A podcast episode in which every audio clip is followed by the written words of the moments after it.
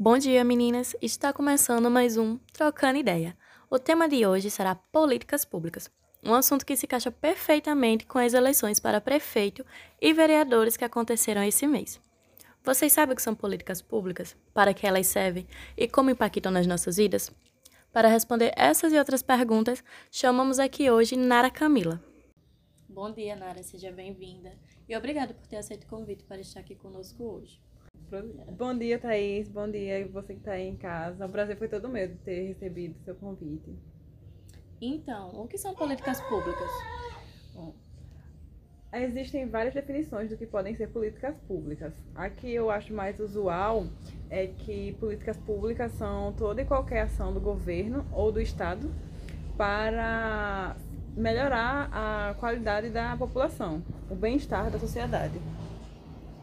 É, e qual é o impacto que elas têm em nossas vidas?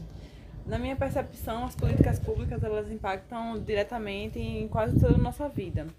Ela está presente, as políticas públicas estão presentes no SUS, nos transportes, é, no preço das coisas.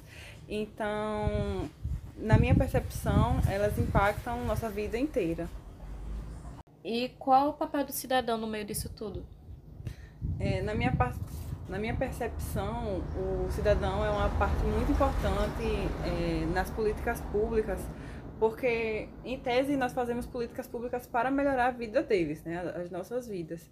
Em meio da participação, nós podemos ter políticas públicas mais reais, porque se quem vive o problema, se quem presencia o problema está podendo participar e dizer como esse problema é, ele vai também ter uma percepção mais real de como solucioná-lo. Então, para mim, a participação da população com o papel do cidadão é a chave de tudo. E o que falta para as políticas públicas serem mais eficazes? Bom, para mim, as políticas públicas, para serem mais eficazes, precisam de mais pessoas qualificadas na sua execução e também de mais participação política do cidadão na hora de elaboração, da formulação, em todas as fases do ciclo das políticas públicas é, para que tenham, as políticas tenham um dimensionamento mais real das coisas e, quando chegarem na população, poderem solucionar o problema de forma mais direta, digamos assim. Como é criada uma política pública?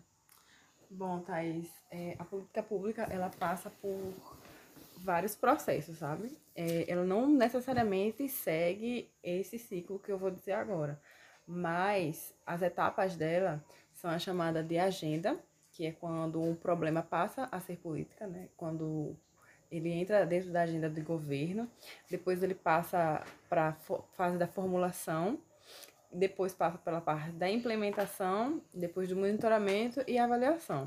Essas fases são o que chamam de ciclo de políticas públicas.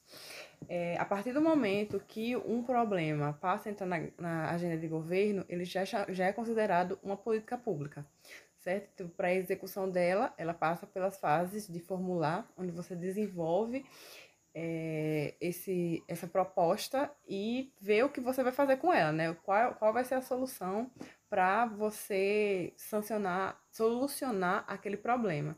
Depois a implementação, quando você vai colocar, na prática, o monitoramento, quando você vê o que, que como está indo é, o andar dessa política, e a avaliação, aí quando você vê se ela já cumpriu cumpriu com esses objetivos, se ela atendeu com a proposta que estava para ela ser feita. Mais uma vez, obrigada, Nara, por ter vindo aqui conversar com a gente sobre um assunto tão importante e que muitas vezes passa despercebido. Então é isso, pessoal. Por hoje é só. Encontro vocês no próximo programa.